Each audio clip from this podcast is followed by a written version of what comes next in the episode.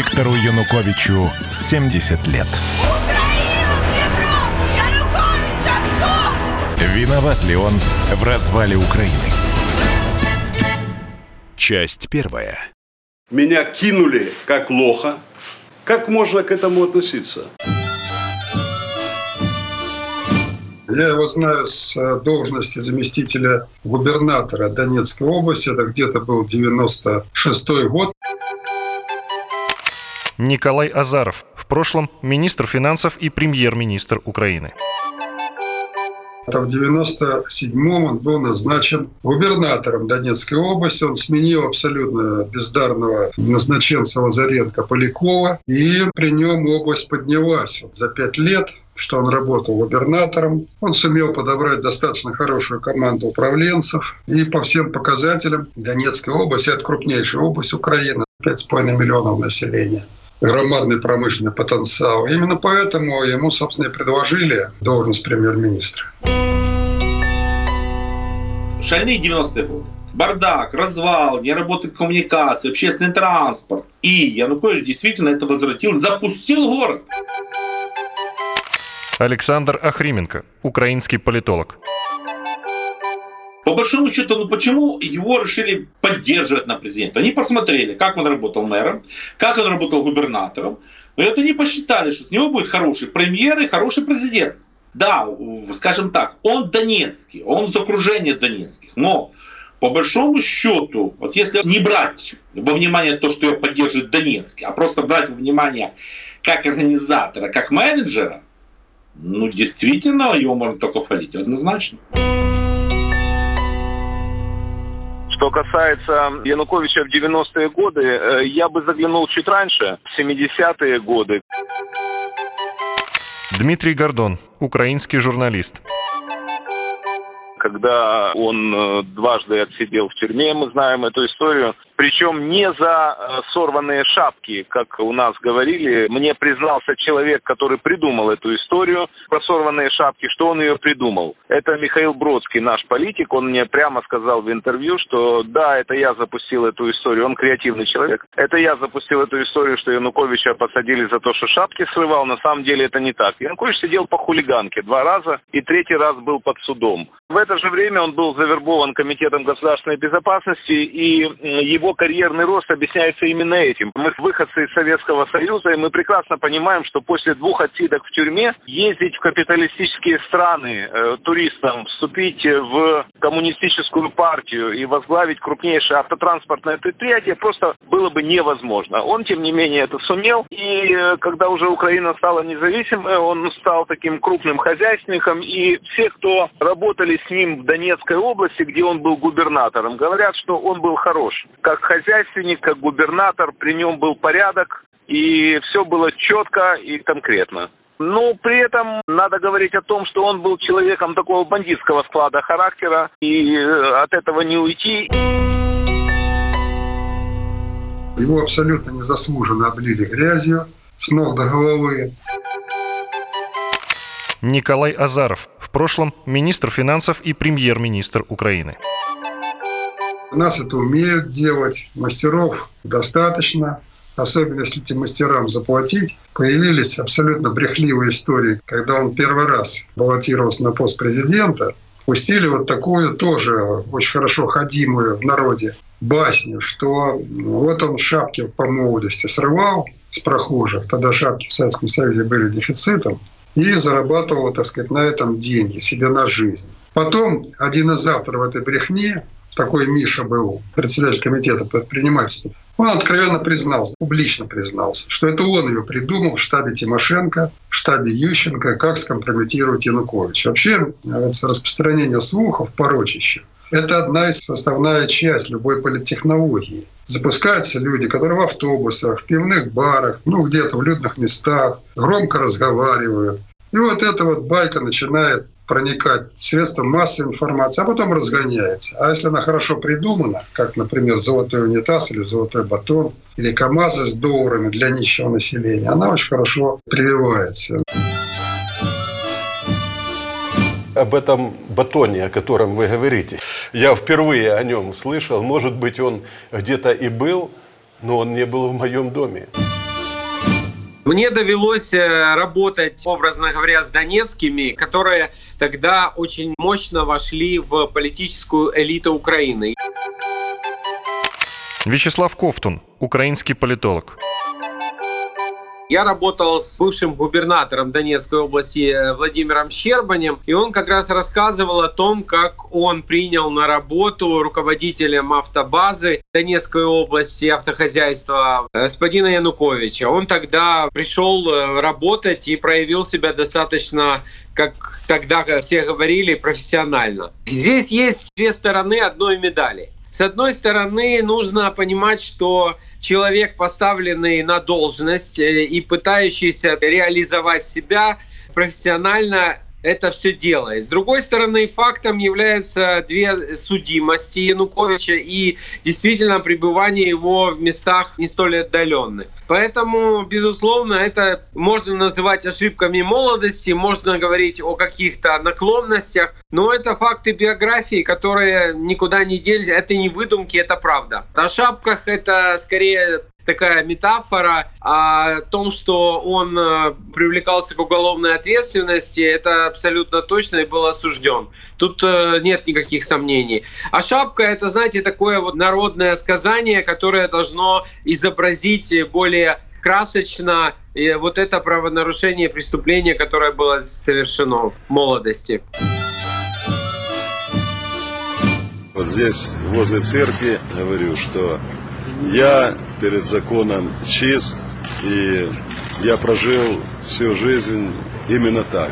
Это во всех официальных документах. Все, что обо мне говорят мои оппоненты, всю грязь, пусть они отвечают перед Богом, перед своей совестью. Виктора Федоровича Януковича я впервые живьем увидел в 2004 Александр Гамов, журналист «Комсомольской правды». Тогда бурлила по всей Украине предвыборная кампания. Он боролся, в частности, с Виктором Ющенко. И я думаю, что все помнят э, эту драматическую предвыборную кампанию. Почему? Потому что там три раза выбирали президента. То есть сначала было два тура, а потом э, Верховный суд э, вынужден был пойти на беспрецедентный шаг и, ссылаясь на фальсификации, часть из которых была доказана, часть нет, но сторонники э, Виктора Ющенко, который шел вторым, они все-таки вынудили Верховный суд пойти вот на этот шаг и объявили третий тур. Янукович не является каким-то, вы знаете, вот таким вот народным лидером, трибуном. Вячеслав Ковтун, украинский политолог.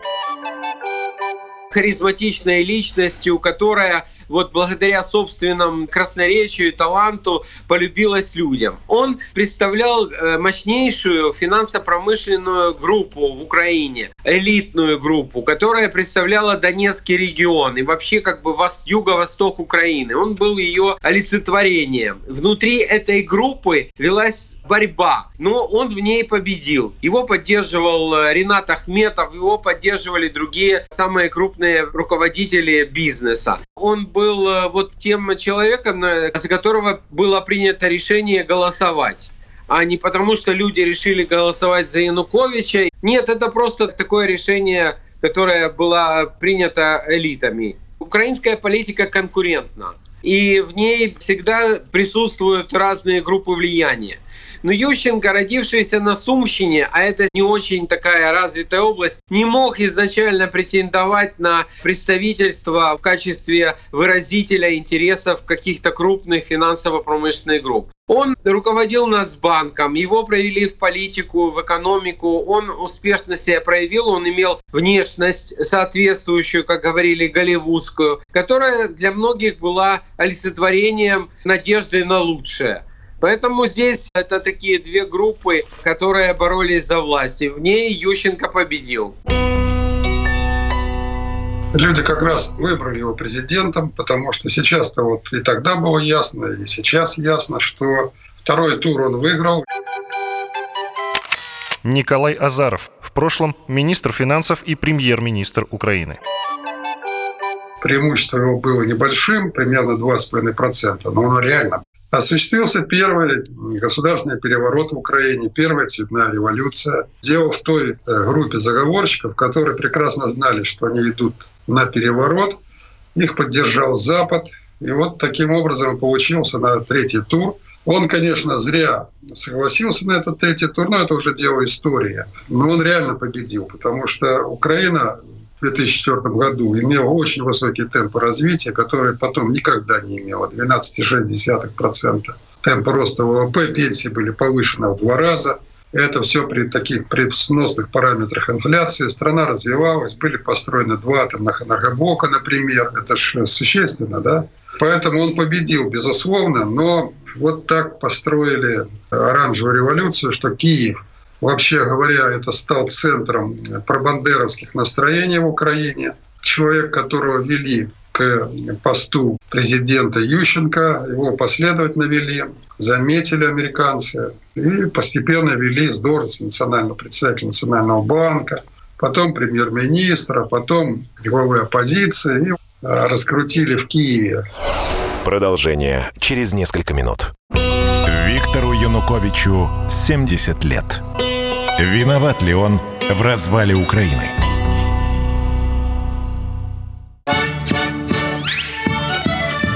Виктору Януковичу 70 лет. Виноват ли он в развале Украины? Часть вторая. Я работала тогда в Варшаве как корреспондент радио «Свободная Европа». Анна Герман. В прошлом пресс-секретарь Виктора Януковича и депутат Верховной Рады Украины.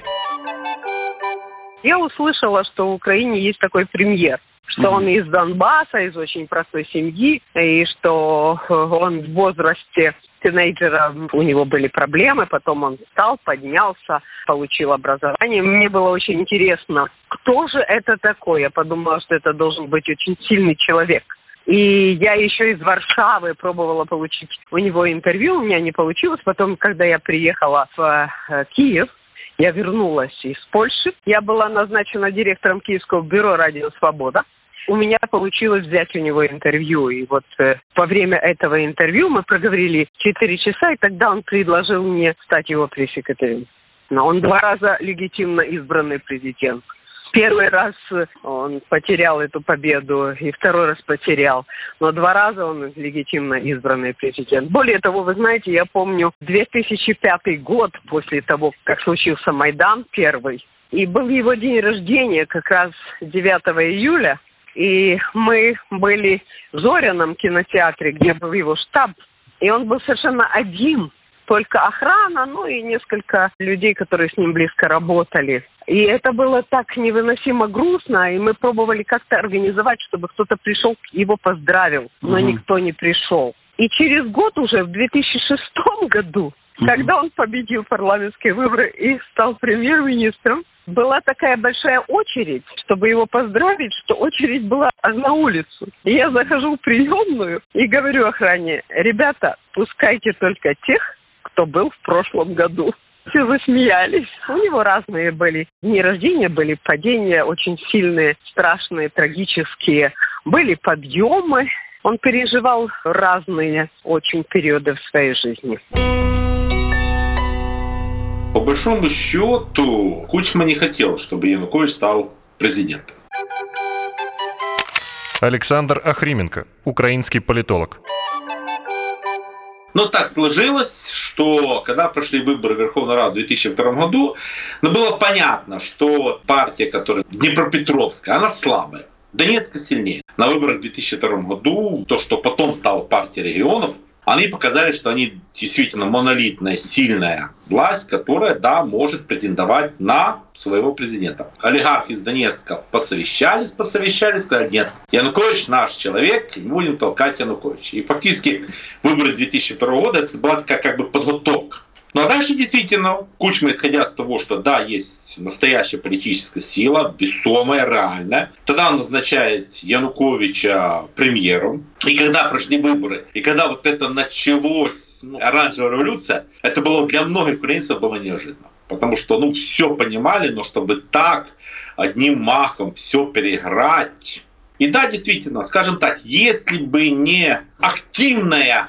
поддержка э, Ющенко, со стороны других олигархов, не Донецк. Там просто сработала ситуация, что собралась группа недонецких олигархов, которые посчитали, что и не устраивает Янукович как ставленник донецких. И тогда они приложили массу усилий, чтобы Янукович не стал президентом. Обращаю ваше внимание, что фактически нарушили Конституцию. Ну, по Конституции Украины нет такого понятия, как третий этап э, выборов. Ну, просто не существует. Но проголосовали, поговорили, и провели третий этап. Хотя это ну, противоречит всем законам. Ничего, провели, Ющенко стал президентом. Но казалось, что он очень слабый президент. И те, кто его спонсировали, сами же потом, ну, грубо говоря, от него отказались. Я с Виктором Януковичем вызвался полетать по Западной Украине. Александр Гамов, журналист «Комсомольской правды».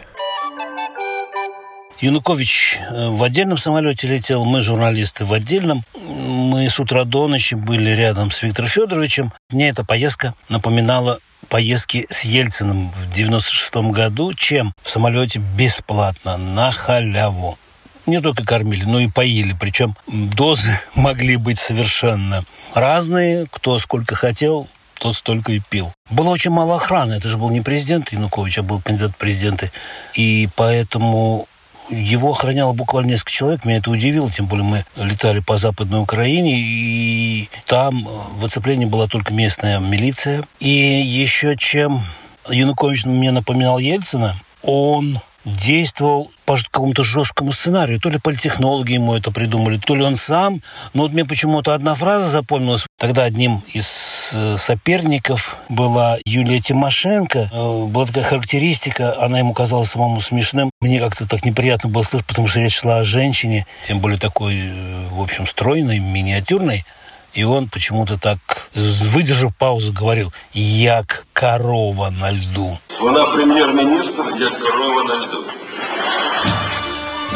Я несколько небольших интервью с ним сделал, отвечал на все вопросы, даже на острые. Ну, каких-то вопросов, связанных с его юностью, когда он там хулиганил, нас просили не задавать. Ну, мы и не задавали, но мало ли у кого чего было в юности, в детстве. Спасибі вам за те, що ви прийшли на вибори і віддали свій голос за нового президента, за мене. Когда Янукович стал президентом, что произошло? Александр Ахрименко, украинский политолог. В тот момент было две реальные кандидатуры. Тимошенко и Янукович. Ну, Ющенко списали. Вот Ющенко уже посчитали никому не нужен. И тогда украинские олигархи во время совещания рассматривали, кого же, на кого делать ставку. Большинство пришли к выводу, лучше сделать на Януковича. И по этой причине президентом стал Янукович, но не Тимошенко. Хотя, в принципе, если бы олигархи поддержали Тимошенко, Янукович президентом бы не стал, однозначно. Но они посчитали, что Янукович более опытный, более весомый политик. Ну, в принципе, они ее видели на посту премьера. Конечно, если сравнить премьерство Тимошенко и Януковича, две большие разницы. Действительно, на посту премьера Янукович показывал значительно лучшие результаты и умел лучше управлять страной, чем Тимошенко. Тут уже даже не то, что политики, и самое население Украины, в общем-то, к этому так относится. Что действительно, если сравнить вот премьерские посты, четко пока, Янукович — это хозяйство. Тимошенко — это политик, такой где-то каламбурный, пиарный. А премьер все-таки хочется, знаете, такой стабильный, качественный, хороший хозяйственник. Президент України Віктор Ющенко. Янукович. После Ющенко Януковича выбрали по той простой причине, что большая часть олигархов сделала ставку на него. И фактически, ну можно сказать так, используя свой финансовый ресурс, используя своих депутатов, свое влияние в регионы, они обеспечили победу Януковича. Потому что без поддержки олигархов Янукович бы никогда не победил. То есть его только донецкие друзья не сработали. Фактически Януковича поддержал Днепропетровский клан, несмотря на что Тимошенко, Киевский клан, частично даже Западенский. по большому счету ряд бизнесменов Западной Украины, несмотря на то, что они, может, не всегда были согласны чисто с Януковичем, но они ее поддержали. По этой причине, да, он стал президентом. И сразу же нарушил все договоренности. Это именно в духе Януковича. Он же фактически переиграл, потому что, обращаю ваше внимание, когда были выборы 2002 года, предполагалось как? Идут выборы, Янукович избирает президентом, но премьер-министр э, формируется из фракции Верховной Рады. В то время в фракциях Верховной Рады было остатки партии Ющенко, соответственно, была Тимошенко и были другие. То есть э, олигархи посчитали, что да, президент будет Янукович, но премьер будет наш. То есть не Януковский. Но что сделал Янукович? Он еще раз переписал в другую сторону Конституцию и фактически назначил своего премьера, тем самым нарушил договоренности с олигархами, которые привели к власти. Но он, в общем-то, правильно поступил с точки зрения политика. Тут можно по-разному. Он же э, понимал, что для того, чтобы управлять, чтобы влиять, надо иметь власть. И он сделал, как политик, правильно. Можно его осуждать, но с точки зрения политика сделал правильно. И еще что говорят большие наши политики, которые с ним долго работали, это уникальная склонность Виктора Федоровича к рассказыванию сказок. Дмитрий Гордон, украинский журналист. За глаза его так и называли сказочник, потому что он такие вещи иногда говорил, что люди щипали себя за руку, чтобы понять, это сон или это я. Он мог рассказать э, соратникам, что он дважды выигрывал Формулу-1 как гонщик. Он мог рассказать, что в 16 лет он уже заработал миллион долларов, играя в карты, и для него на зоне соорудили катран специальный. Он мог рассказать, что он должен был первым полететь в космос вместо Гагарина. Ну и вишенка на торте, то, что рассказал мне Михаил Саакашвили уже прямо в интервью буквально две недели назад. Он сказал, что когда они встретились с Януковичем в Мюнхене, Янукович сказал, ты думаешь, я хотел становиться президентом? Нет, я поехал к отцу Зосиме, а, это священник такой есть, за благословением спросить, идти или не идти. И тот сказал, я тебе подам знак. Через две недели отец Зосима умер, похороны стоят Янукович, другие его соратники в очереди поцеловать руку в гробу. Янукович наклонился поцеловать руку, рука отца Зосимы поднялась и трижды его погладила по голове. И он сказал Саакашвили, это видели все, и это был знак, что я должен стать президентом Украины. Вот такой интересный человек. Продолжение через несколько минут. Виктору Януковичу 70 лет. Виноват ли он в развале Украины?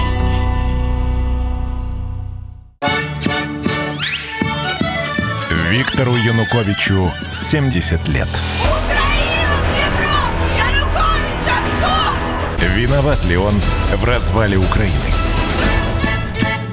Часть третья. Я скажу так, что было два периода его президентства. Николай Азаров, в прошлом министр финансов и премьер-министр Украины. Первый период когда он полностью доверял той команде правительства, которая была сформирована. Мы, в общем-то, неплохо справились с ситуацией, вытянули страну из кризиса 2009 года. А он же продолжался, 2009 год был апогей, а потом продолжался в 2010 году. Так вот, не только вывели из кризиса, но и сумели обеспечить поступательное развитие. Есть два Виктора Януковича до 2012 года и после. Дмитрий Гордон, украинский журналист.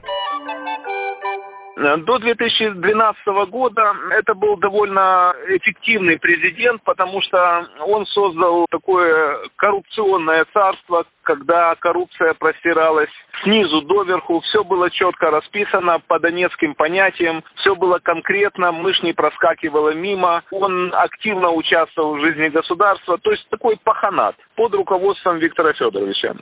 Но потом его окружили вот те, кто, кстати, помогал осуществлять государственный перевод 2014 года. Николай Азаров. Глава администрации, да и многие другие. Так что он стал поддаваться тому влиянию, которое было в его ближайшем окружении, как глава администрации, весь аппарат администрации президента. Началось противостояние между правительством и администрацией, не между президентом и правительством, а именно между администрацией и правительством. Потому что, например, все кадровые назначения в администрации президента зависали. Мы подавали там заменить такого-то руководителя, да, а они просто зависали в администрации, не двигались. В 2012 году он совершил роковую ошибку. Дмитрий Гордон. Он решил заменить всех своих соратников старых, с которыми он приходил к власти, на молодую поросль под руководством своего сына Александра, старшего сына, который получил образование стоматолога, и поэтому его за глаза называли Саша стоматолог. И вот пришла молодая поросль под руководством Александра, Клименко, Бузов, Колобов, Захарченко и так далее. Эти люди решительно стали теснить старую гвардию и брать в свои руки власть. И Виктор Федорович при этом устранился от власти. По сути. Так что вот я бы разделил на два периода. Николай Азаров. Первый период – это где-то 2010-2012 год. И в 2012 году после парламентских выборов, которые мы выиграли, он настоял на переформатировании правительства, хотя никакой необходимости в этом не было. В правительство вошло много людей, которые, в общем-то, мягко скажем, не соответствовали тому, что надо было делать. Но, тем не менее, все равно мы обеспечили работу правительства таким образом, что страна имела хорошие показатели, росли реальные доходы населения. Они, вообще-то говоря, за 4 года выросли в 1,6 раза. И поэтому, безусловно, в заслугу Януковича, президента, я бы отнес то, что мы работали все-таки на конструктиве. Он построил шикарный особняк в Межигорье. Дмитрий Гордон вертолетной площадкой, с десятками раритетных автомобилей, у него там салон был целый на территории, собаки, кони, гольф. И это просто невероятная история. И он понял, что работать он был ленивоват. Работать это слишком, тем более, что сам Саша сын сказал, папа, мы все сделаем, отдыхай. Деньги будут, отдыхай. И он стал больше отдыхать, эти ребята стали отжимать бизнес не только у чужих, но уже и у своих. И это создало ситуацию, когда начало накапливаться возмущение не только низов, но и верхов. И это создало эту взрывоопасную историю. Я очень мало имею времени для наслаждений. Очень мало. Вчера, например, я около трех часов ночи приехал домой, и сегодня встал в 6 часов утра. Позавчера это было немножко раньше и так далее. Поэтому о какой сладкой жизни вы говорите, я не знаю, и обсуждаете все время тему моей семьи. Я вам хочу сказать, что я вам не завидую. Да, были разногласия, были непонимания.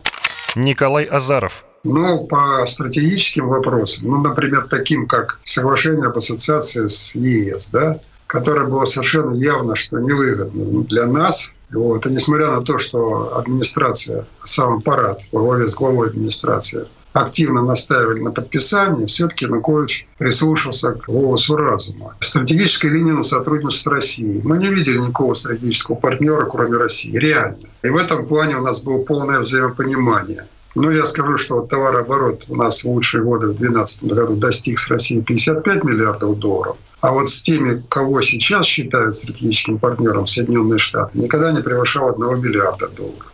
Вот вам и вся разница. Какой стратегический партнер, если у тебя товарооборот в 55 раз меньше, например. Так что надо объективно оценивать э, любого руководителя. Вторая главная ошибка Януковича заключалась в том, что он пытался выкрутить деньги, шантажируя Путина. Дмитрий Гордон. Вот вы нам дайте деньги, деньги не дают, ага, так мы пойдем тогда в Европейский Союз. Это же невероятная история, когда вдруг в один прекрасный день он говорит, от него никто этого не ожидал, он говорит, а теперь Украина идет в Европейский Союз. Все как? Кто это сказал? Янукович? Европейский Союз? Что это было?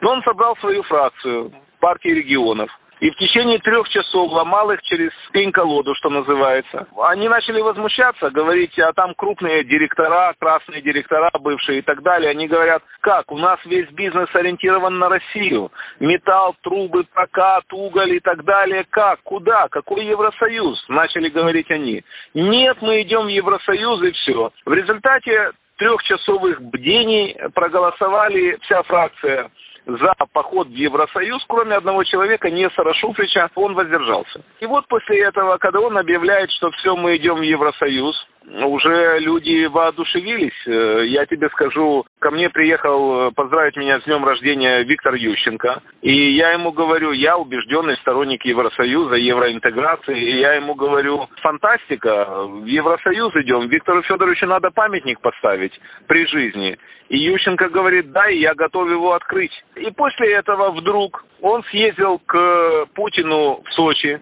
Там ему были обещаны большие деньги часть из которых он получил 3 миллиарда долларов. И он приехал, свалился с кризом гипертоническим, лежал трое суток. И после этого сказал в Евросоюз, мы не идем. Нас не будет там. И это вызвало Майдан. Если бы он не игрался с Евросоюзом, с деньгами, если бы он этого не делал, не было бы Майдана, Вследствие этого не было бы России э, в Крыму, не было бы войны на Донбассе, и было бы все по-другому. Но он сыграл в эти игры.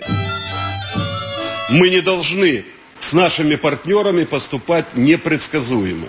То есть, если мы многие годы работали с Россией, потом вот эти заявления поспешные, кстати, оранжевой команды, что мы что-то сейчас изменим, какой-то порядок – я вам скажу, это не балалайка. Да, одна палка, два струна, говорят. Я хозяин, вся страна. Вот. Нет, ну это все шутки, но это, я говорю, что здесь обязательства должны быть очень серьезно подкрепляться делами. Конечно, трезво мыслящие люди и политики прекрасно понимали, что что это спецоперация американцев для того, чтобы создать проблемную зону непосредственно уже не у границ, а на границе России. Кирилл Вышинский, украинский и российский журналист поскольку Украина имеет самую протяженную границу свою именно с э, северо-восточным соседом, с Россией. Естественно, что да, эта проблемная зона создавалась американцами. С другой стороны, мы, конечно, понимали прекрасно, что что-то с этим надо делать, но вмешиваться напрямую никто в это не хотел. И поэтому Янукович и принял это совершенно необдуманное решение, от которого его долго отговаривали. Из чего, собственно говоря, все началось? С этой подписации ассоциации, когда ему объясняли, что Виктор Федорович, вы подпишете ассоциацию, да, возникнут экономические проблемы. Просто, ну, просто экономические, поскольку через эту вашу открытую зону в Россию начнут входить европейские товары, просто, так сказать, уложенные там таможенными тарифами и другими подобными вещами. Но Янукович свято верил, что ему обещали, что, так сказать, доподлинно известно. Но, опять же, не на уровне документов, потому что документов нет. Ему обещали, что если он подпишет ассоциацию, то ему организуют американцы второй срок. И он в какой-то момент понял, что его кидают американцы. Меня кинули как лоха. Как можно к этому относиться? Мало того, что ему все время говорил Азаров, что Виктор Федорович, если мы это сделаем, мы потеряем конкретные деньги. Писались цифры там от 6 до 11 миллиардов долларов. Речь о товарообороте, об отношениях, о перспективе, о развитии предприятий и так далее и тому подобное. Уходя, нам закроют российский рынок, на европейский нас не впустят, потому что ассоциация... Что такое ассоциация? Это каждый год значит, Украине выдаются такие квоты, значит, по которым она почти беспошлино на каких-то льготных тарифах может поставлять свои товары в Европу. Европу. Так вот, эти квоты по каким-то позициям, ну, таким ключевым, там, ну, зерно, там, лицо, еще что ну, какие-то, сейчас я на скидку называю, эти квоты выбирались в первые два месяца года. То есть они настолько мизерные, что они ничего в экономике Украины не решали. А дальше все опять по стандартным ценам. Так вот, вы за это отдаете весь российский рынок. То есть Россия вас честно предупредила, что как только вы подпишете ассоциацию, будут сокращена и поставлены жесткие таможенные преграды украинским товарам. Вы получите от Европы 0,0. Ради чего? Янукович кивал, поднимал глаза, так заговорщики посмотрели. Ну, то есть, как бы давал знать, что там есть серьезные политические основания. А потом он понял, что и оснований этих не будет. Что его используют, и все. И тут он дал резкий ход назад, с точностью до наоборот. Продолжение через несколько минут. Виктору Януковичу 70 лет. Виноват ли он в развале Украины?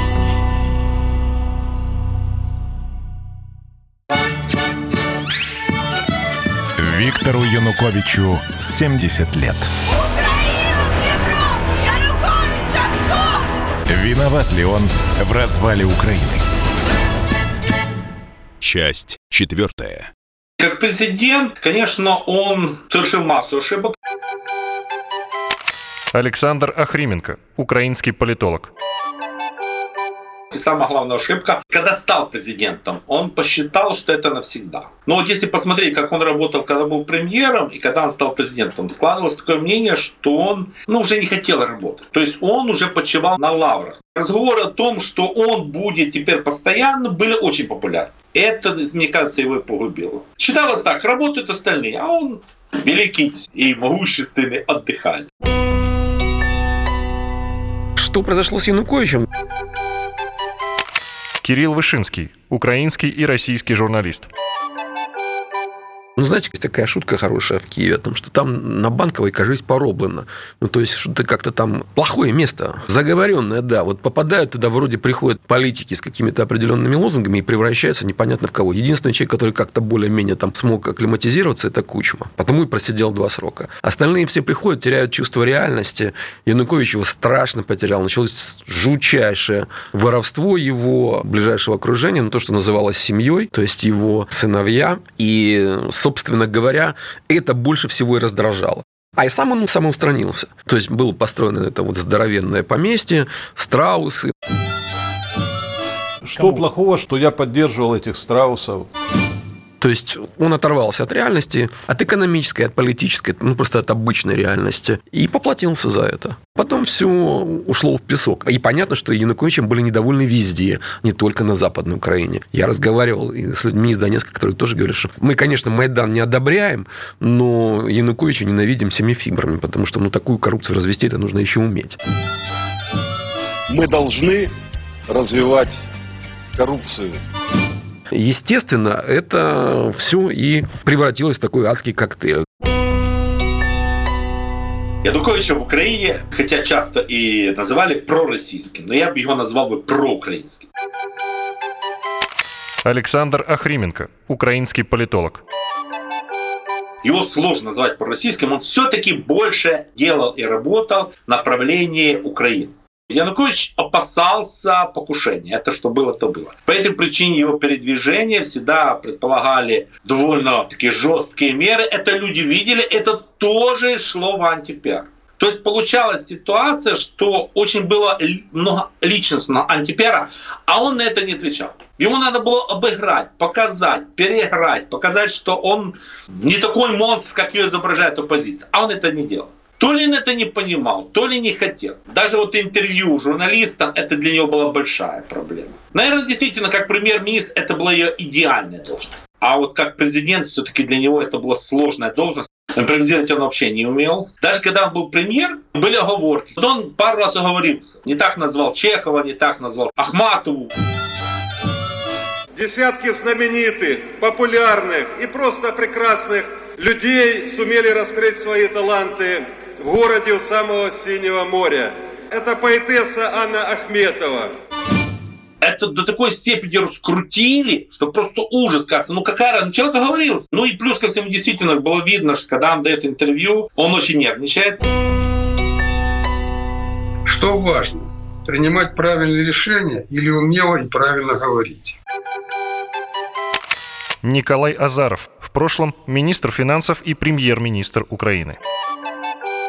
У нас очень много умелых говорящих, и вроде говорящих правильные вещи, но абсолютно бездарных руководителей. Ведь в чем качество руководителя? За что я ценил, в принципе, Янукович? Я ценил за то, что если он принял решение, он не менял потом. Он к любому решению подходил взвешенно и обдуманно. Он его там ну, десятки раз обсуждал, особенно если был не уверен, проверял, но если принял, то двигался. Да, вот так сложилось в истории, не всегда принимались взвешенные решения, но все это уже в прошлом. Можно ли Виктора Януковича, который бросил людей, страну, своих соратников, тех избирателей, которые ему верили, считать предателем? Александр Гамов, журналист «Комсомольской правды». Это очень тяжелый вопрос. Если бы он там остался бы, что было бы честнее, не исключено, что его ждала бы судьба Сальвадора Альенде, которого растерзала толпа. А так он остался живым, и я не исключаю, что в какой-то степени он влияет, может быть, даже положительно, на ситуацию на Украине, потому что рейтинг и Зеленского, и его предшественника Порошенко, он очень сильно упал. И, насколько мне известно, люди на Украине говорят, что им при Януковиче жилось намного лучше. А почему Путин помог Януковичу перебраться в Россию и фактически спас его? Все объясняется просто. Путин спас этого человека от смерти неминуемой. Владимир Путин, я ему благодарен за то, что он дал такую команду вывести меня и спасти мне жизнь. Я его предателем считать не могу. Александр Ахрименко, украинский политолог. Я считаю, что он, как политик, проиграл. Сейчас очень часто говорят, что он там вассал Путина, агент Путина, агент ФСБ. Нет. Вот его можно как угодно. Его можно там называть очень богатый. Он действительно богатый человек. Его можно называть там человек, который не спорит. Но назвать его человеком Путина или зависимым от Путина, нет, это нереально. Конечно, предателем, потому что он предал свой народ, свою страну. Дмитрий Гордон, украинский журналист.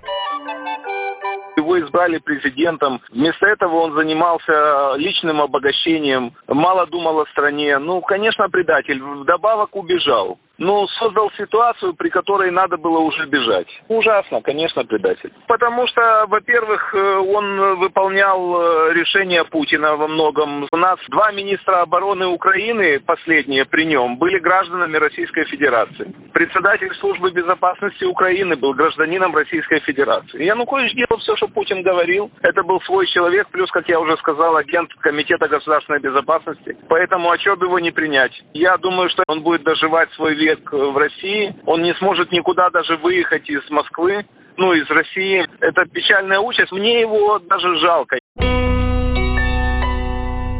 Никаких доказательств того, что кто-то шел его убивать, нет.